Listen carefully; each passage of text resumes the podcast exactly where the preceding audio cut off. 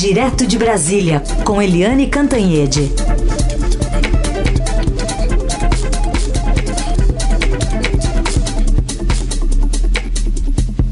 Oi, Eliane, bom dia e bem-vinda de volta. Oi, bom dia, Heisen, bom dia, Carolina, bom dia, Bem-vinda, que saudade, Eliane. É muito bom estar de volta, desculpem a ausência, mas peguei uma denguezinha é, braba e fiquei cinco dias internada, depois quando voltei é, demorou aí a, a, recuperar plaquetas, linfócitos, não sei o que, essas coisas de sangue e fiquei meio ruinzinha, mas estou ótima e estou muito animada de estar aqui nessa manhã da Rádio Eldorado com vocês dois e com todos os nossos ouvintes. Nossos ouvintes já mandando aqui várias, olha, várias, várias mensagens aqui do WhatsApp. Bem-vinda, Eliane, que bom que você voltou. Enfim, todo mundo aqui dando um oi para você também nas redes sociais. Depois a gente encaminha para você as mensagens também. Bom, e muita coisa aconteceu nessas duas semanas, hein, Eliane? Começar falando sobre uma coisa que não mudou, que foi essa, esse prestígio do presidente Bolsonaro a essas aglomerações dominicais. Pois é, né, Carolina? Virou rotina o presidente Jair Bolsonaro. Ele agora tá cada vez tem um verbo em inglês que eu acho legal, que é improving, né? Improve. É, ele agora está sempre é, acrescentando coisas aos domingos dele. Ontem ele conseguiu é, sobrevoar as manifestações, os atos, né, contra o Supremo, contra o Congresso, contra o presidente do, da Câmara, o Rodrigo Maia. Ele conseguiu sobrevoar de helicóptero. Depois ele desceu, ficou ali andando a pé com a multidão, botou criança no colo sem máscara e, por fim, ele foi montar um cavalo e saiu a lá, General Figueiredo, é, cavalgando no meio ali da aglomeração em meio à pandemia. É espetacular isso, mas agora tem uma novidade. As ruas estavam tomadas só pelos bolsonaristas anti-Congresso, anti-Supremo, etc. Mas no Rio, em São Paulo, pelo menos que a gente saiba só no Rio e em São Paulo por enquanto, há também agora as manifestações contra o presidente Bolsonaro e a favor da democracia.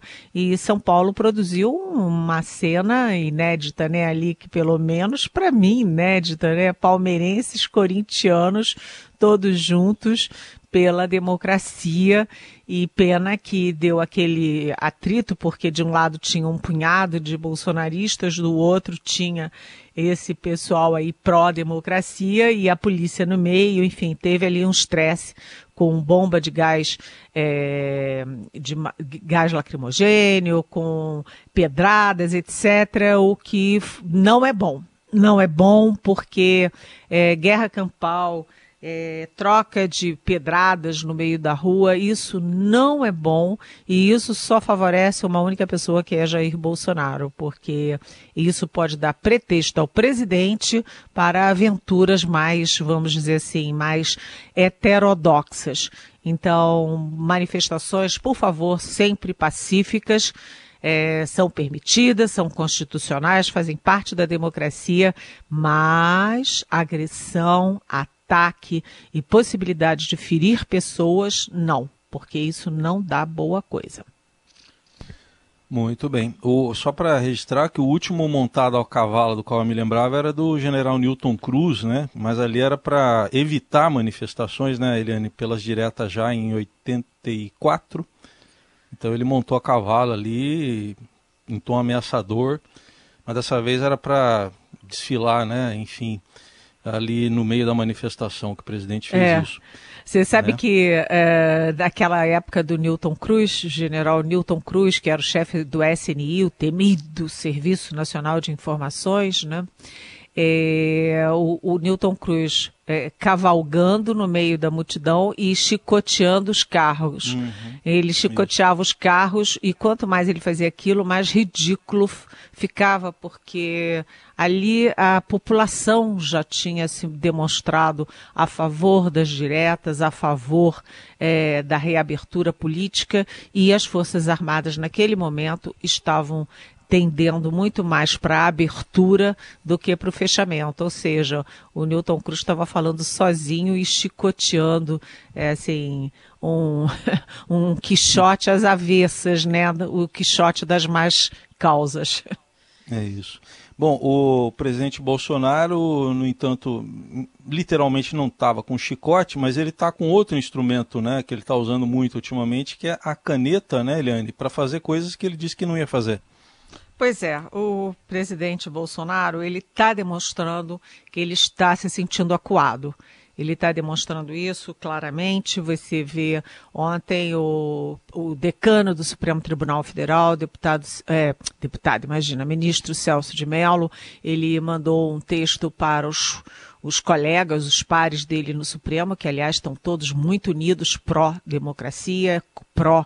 É, é, estabilidade, pró-respeito às instituições, e o Celso de Mello mandou um texto alertando para o ovo da serpente e para lembrar como Hitler venceu a República de Weimar na Alemanha. E, inclusive, depois que ele fez isso, de madrugada, ou seja, ele estava tenso ali, carregando aquela tensão toda pela madrugada, o ministro Gilmar Mendes é, veio a público num sentido um, po é, um pouco, não, é bem diferente, no sentido de pedir moderação, pedir equilíbrio, pedir é, cuidado é, porque isso tudo mostra como o ambiente está quente, o ambiente está inseguro.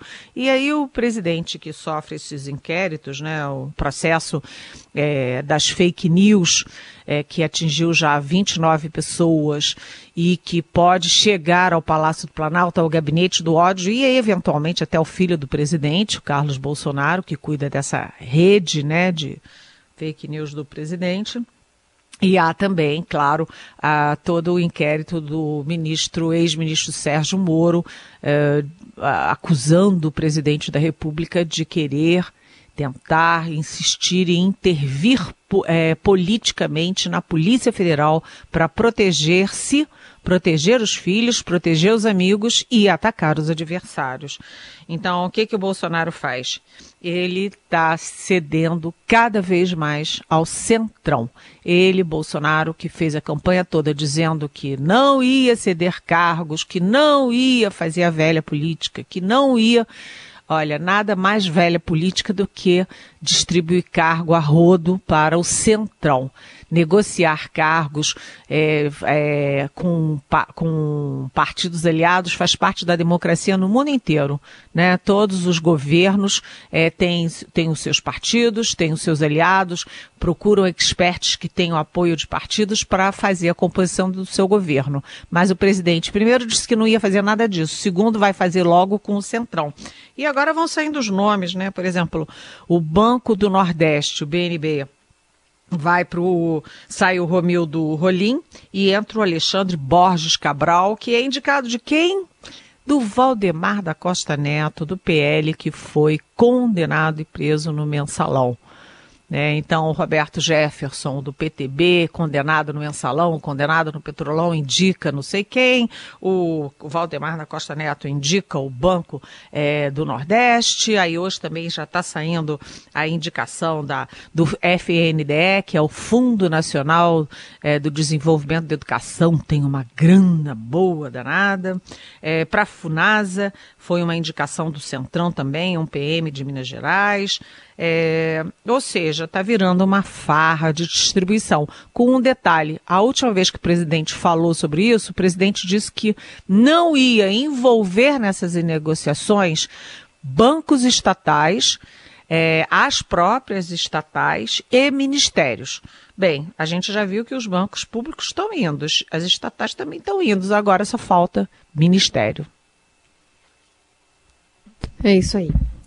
Aliás, é sobre é, esse assunto que você tratou agora, né, do presidente é, indo e participando de atos, tem uma, uma ouvinte que estava lembrando aqui, eu vou ver se eu consigo achar a mensagem dela, é, falando sobre é, a questão da ABIN, né, que a ABIN, no final de semana, o Estadão publicou uma notícia dizendo que há uma recomenda havia uma recomendação né, em documentos é, dentro da Agência Brasileira de Inteligência, dizendo que o isolamento era uma questão recomendada é, a ser adotada aqui no Brasil, né, pelo próprio governo, e ainda assim o presidente não é, obedece é, a esses documentos com indicações e, e recomendações de isolamento social, uma forma de conter a pandemia do novo coronavírus. Participação direto de Brasília de Eliane Cantanhete. Bom, Eliane, passamos da marca de 500 mil infectados no Brasil, 514 mil em números oficiais. Ah, o número de mortos está em 29.314, se aproximando dos 30 mil. E na, ah, no comando de tudo isso, um ministro interino da Saúde, Eliane. Pois é, uh, vou pegar o gancho da Carolina e da nossa ouvinte uh, antes do nosso comercial porque essa informação que o nosso repórter Matheus Vargas trouxe no fim de semana é muito importante. Quer dizer, o presidente Jair Bolsonaro, na reunião do dia 22 de abril, aquela que virou a reunião pivô de toda a crise entre Moro e Bolsonaro, é, onde o Bolsonaro falou um monte de palavrão, bateu na mesa, os ministros falaram aquelas barbaridades todas, enfim. Naquela reunião, o Bolsonaro disse que a Polícia Federal, a BIM, a, a inteligência do Exército, da Marinha, da Aeronáutica, é, ninguém é, informava ele direito, que ele não sabia nada, que era tudo uma porcaria.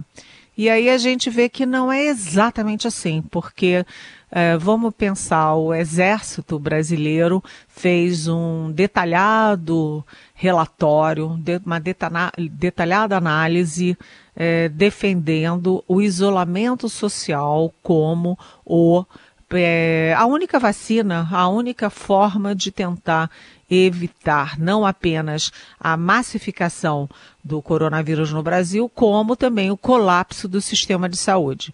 Esse relatório do Exército circulou um pouco nos sites e depois sumiu do próprio site do Exército. Agora vem a informação do Matheus Vargas, excelente, é, de que a ABIN, a Agência Brasileira de Inteligência, ligada ao GSI, Gabinete de Segurança Institucional, entregou ao presidente da República um re relatório bastante detalhado sobre a importância do isolamento social, fazendo comparações, curvas, análises é, muito precisas, muito inteligentes e servindo, fazendo o seu papel de ABIN, ou seja, de é, informação, de base de raciocínio, de reflexão para o presidente da República.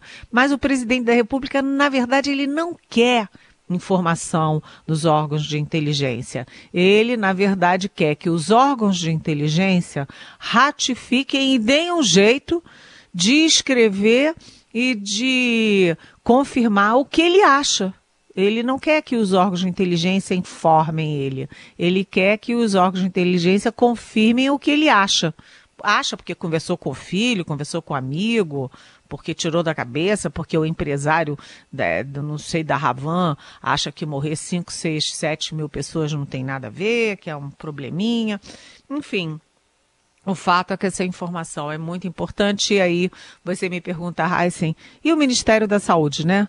O Ministério da Saúde é, deixou de ser o Ministério da Saúde para ser o Ministério dos Militares, porque já tem praticamente 20 é, é, militares na escala ali, na, na, na hierarquia do Ministério, mandando em tudo. Aí a gente pergunta, vem cá, e aquela história de cada macaco no seu galho? né? Jornalista, jornalista, né? Médico, medica, né? Parlamentar, parlamenta, é, advogado, advoga, é assim, né? Militar, milita, né? E médico no Ministério da Saúde, por favor. Quando saiu o general Eduardo Pazuello como segundo do Ministério, fazia algum sentido, porque ele é um general intendente, é, acostumado, formado com logística. E logística nesse momento para entrega de respiradores, de leitos, de máscaras, de EPI, né, os equipamentos de proteção individual dos médicos e do pessoal de saúde, tudo bem, fazia sentido. Mas daí você entregar o Ministério da Saúde inteirinho nas mãos de militares, quem é que analisa as curvas epidemiológicas? Quem é que tenta dar uma, uma fazer uma, uma ação conjunta, coordenada dos entes federativos. Né? Quem é que estuda as regiões, o equilíbrio, quem está vendo para onde está indo a doença, são os sanitaristas, os epidemiologistas, os infectologistas que se prepararam a vida inteira para isso. O Ministério da Saúde tem gente lá que está há 40 anos, 30 anos, que viu a, o, o nascimento do SUS desde o início, que entende de é, dengue, entende de, de é, vacina, de ação de saúde pública de massa. O que, que os militares que estão lá entendem disso? Nada. Nada é uma tristeza isso e a gente não entende como é que essas coisas acontecem nesse Brasil em meio à pandemia. O que acontece é que cada estado faz de um jeito, o governador faz de um jeito, o prefeito faz de outro, o prefeito da capital faz de um jeito, o prefeito do interior faz de outro. Por quê? Porque falta a coordenação nacional num país grande, complexo como esse. É, eu falei no outro dia com o ex-ministro Luiz Henrique Mandetta, ele obviamente está desolado com o desmanche que fizeram no Ministério da Saúde. Aliás, parte né, da, da, de integrantes do Ministério da Saúde agora estão trabalhando aqui na, no governo estadual, compondo aquele comitê é, e aquela comissão né, que estuda e determina os avanços de endurecimento ou afrouxamento de isolamento social aqui no estado de São Paulo. Inclusive o ex-secretário executivo do Mandetta, da, o João Gabardo, Isso. que é um super médico que tá, é um desses que eu citei, né, que está lá desde o início do SUS, que conhece há décadas todo esse processo. É, São Paulo lucra e o Brasil perde. Eliane, eu vou aproveitar aqui algumas mensagens que estão chegando. Aliás, eu, eu reforço aqui a quantidade imensa de WhatsApps que a gente está recebendo aqui no, no nosso número 994817777, mensagem de texto de voz. E, e, repasso também, durante todo esse tempo, muitos ouvintes mandando é, boas energias, né, é, desejos de melhoras para você durante esse tempo que você passou aí é, enfrentando essa, essa dengue. Então fica esse registro dos nossos ouvintes que estão agora aos montes também, é, mandando um, um desejo de, de, de boas-vindas para você aqui também nas nossas redes sociais. E aí eu quero aproveitar a pergunta do Wendy. Ele fala sobre a manifestação aqui em São Paulo. Ele quer saber, além de te desejar um bom retorno, fazer uma análise sobre uma atuação da PM nas manifestações na Avenida Paulista. Será que os policiais não estão obedecendo o comando da corporação ou estão retalhando o governador? Já dá para tirar alguma conclusão é, disso sem a gente ter ainda uma posição oficial né, da PM é, dizendo de que lado foi é, o início né, dessa, desse tumulto todo? Oi, Wendy. Primeiro, muito obrigada pela gentileza. É muito bom. Eu queria estar sendo filmada nesse momento, porque é, você fica falando essas coisas, Carolina, e aí o meu coração aquece e eu estou sorrindo aqui sozinha na minha casa com o meu microfone. É muito bom estar de volta. Mas, enfim, Wendy. É, você me fez uma pergunta muito difícil, sabe por quê? Porque nós não temos respostas ainda e nós temos que ser muito cautelosos. Eu achei curioso que há várias imagens ali da, da Avenida Paulista, é, enfim, do, dos dois lados, etc., mas não tem nenhuma imagem mostrando exatamente em que momento começou a confusão. Ia tudo muito bem e, de repente, começou ali o estremecimento e depois o confronto entre manifestantes e polícia. Polícia de São Paulo. Então, a gente sempre fica com várias dúvidas quando você não tem o vídeo, quando você não tem objetivamente uma resposta.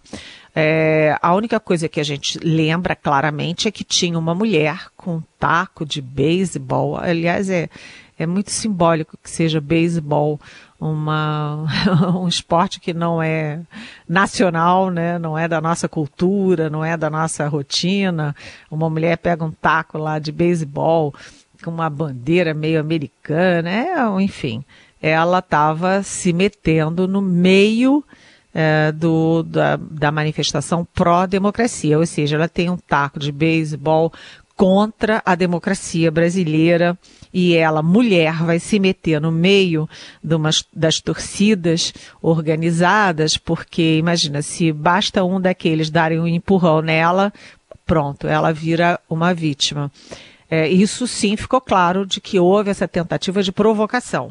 Mas, Wendy, é melhor a gente esperar informações mais concretas para não chutar e não errar o que, que aconteceu, qual foi ali a fagulha que gerou aquela tensão ontem. E, inclusive, é preciso saber a origem para evitar que aconteça em novas manifestações que certamente virão por aí. É isso. A gente vai ficar de olho nas repercussões, também na fala né, do governador de São Paulo, que querendo ou não, é, vai ter que se manifestar nessa coletiva que tem feito na hora do almoço. A gente vai ficar de olho também sobre os novos rumos do coronavírus aqui no estado. Eliane, bem-vinda mais uma vez, uma boa semana para nós e até amanhã. Ó, Ó, eu percebi uma coisa aí, ó. Eu acho que até Carolinos vieram homenagear ele na volta. é, já chegaram aqui, já, já é. tive meu estúdio invadido.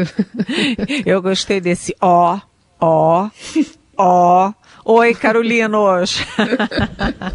Boa semana para todo mundo. Beijão.